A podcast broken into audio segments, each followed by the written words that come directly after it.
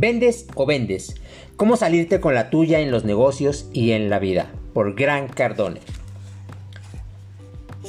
Características de un gran vendedor. Todo está en tu cabeza, amigo. Todo. Tú decides qué quieres hacer, pero decide. Literalmente el tiempo es tuyo si cada día te levantas con una taza del café de tus sueños. La carrera de vendedor carga con el estigma de las largas horas de trabajo, pero yo me pregunto, ¿comparado con qué? En ventas trabajas para ti mismo. Tú tienes el control de tus ingresos y no hay tabulador que los limite. No hay límites que los que tú te pongas. Así que, si crees que trabajar para ti mismo es demasiado pesado, examina para quién realmente trabajas y presenta tu renuncia. Características de un gran vendedor. Número 1. Está dispuesto a que le digan que no. Wayne Gretzky dijo alguna vez que nunca podrás meter el tanto que no intentas. Para ser un gran vendedor debes estar abierto a la posibilidad de que la gente te diga no más de una vez. Muchos vendedores levantan una orden por el simple miedo a que les digan no, evadiendo así el resultado que creen que obtendrán. Número 2. Busca levantar el pedido siempre. Lo creas o no, una de las principales razones por las que fracasan los vendedores es porque nunca piden la firma del cliente. La gran mayoría de los vendedores está convencido de que es lo que más hacen, pero de hecho no son ellos quienes lo mencionan por primera vez. Quizá quieran evadir el rechazo o fracasar, quizá no tienen la disciplina para hacerlo. Muchos de ellos se conducen con la falsa creencia de que es poco amable y si son amables el cliente terminará por comprarles algo. El caso es que muy pocas personas te van a comprar algo si tú no se los pides y varios solo lo harán hasta que se los pidas por lo menos cinco veces. Si no estás dispuesto a preguntar, tu futuro es recoger las migajas que los profesionales dejarán tras ellos. Número 3. Escucha selectivamente. Si eres de los que creen todo lo que le dicen, y confían en que los demás harán lo que pregonan, serás un pésimo vendedor. La gente te dirá muchas cosas que en realidad no significan nada. No puedo pagarlo, está fuera de mi presupuesto, hoy no vamos a comprar nada, solo estamos viendo, nunca tomamos una decisión precipitada, tengo que consultarlo con mi esposa, volveré en un minuto. Estas mentiras salen una y otra vez. Si eres culpable, culpígeno y crees que lo que te dicen los clientes como si fuera un evangelio, entonces olvídalo, dedícate a otra cosa. Número 4. Se mantiene convencido de su propia versión. Si eres de las personas que adoptarán la versión de los otros, pues son incapaces de confiar en sí mismos y sus ideas, entonces serás un desastre vendiendo tus productos y un gran vendedor de los productos de los demás. Piénsalo. Estás en medio de un círculo vicioso en el que comienzas con la intención de vender tus cosas y terminas comprando las de alguien más. Número 5 haz preguntas. Si odias hacer preguntas porque crees que es muy personal y no te quieres meter en los asuntos de otros, nunca podrás desempeñarte como vendedor, y menos aún en cualquier actividad que implique negociar.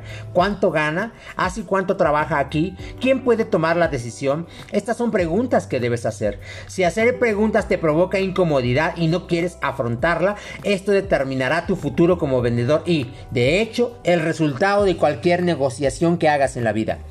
Número 6 recibe respuestas a sus preguntas. Conozco a muchos vendedores que no les importa hacer preguntas, pero que nunca se toman el tiempo de recibir una respuesta. Ellos creen que por el simple hecho de preguntar controlan la conversación, pero de hecho no lo hacen, pues nunca reciben una respuesta. Pregunta una cosa y otra. Algunas veces se responden a sí mismos y no llegan a ninguna parte. La persona que controla la conversación no es quien pregunta, sino el que consigue. Número 7.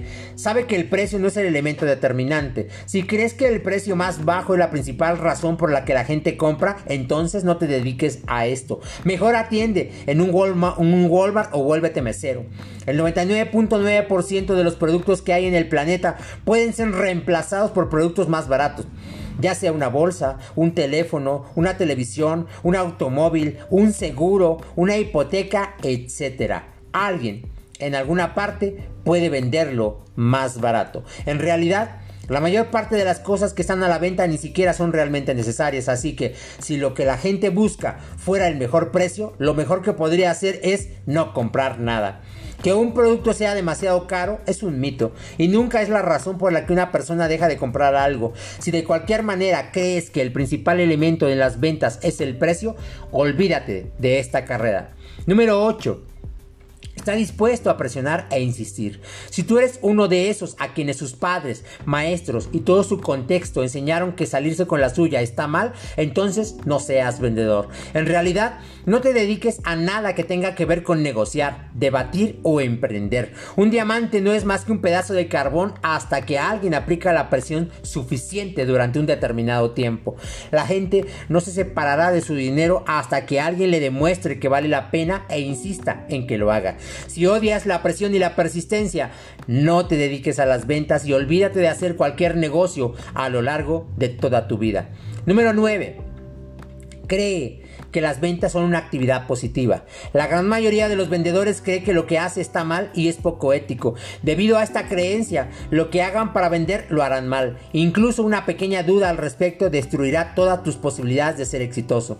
Los grandes vendedores están orgullosos de su trabajo y saben que nada ocurre en este planeta sin un vendedor de por medio. Número 10. Se entrena y se prepara constantemente. Si tú eres de los que creen que serán grandes vendedores solo por sus aptitudes naturales y no estás dispuesto a entrenar, entonces te irá muy mal como vendedor. Puede ser que lo hagas más o menos bien, pero al final morirás pobre. Incluso los mejores vendedores se ven en el problema de trabajar en un ambiente competitivo, plagado de cambios y economías que suben y bajan. Para que te vaya bien, debes comprometerte con tu entrenamiento, leer libros, ir a seminarios y estar al tanto de nuevas estrategias y oportunidades. Por cierto, si no cumples con los requisitos de los puntos que van del 1 al 8, no solo serás un mal vendedor, sino que tu paso por este mundo será extremadamente difícil.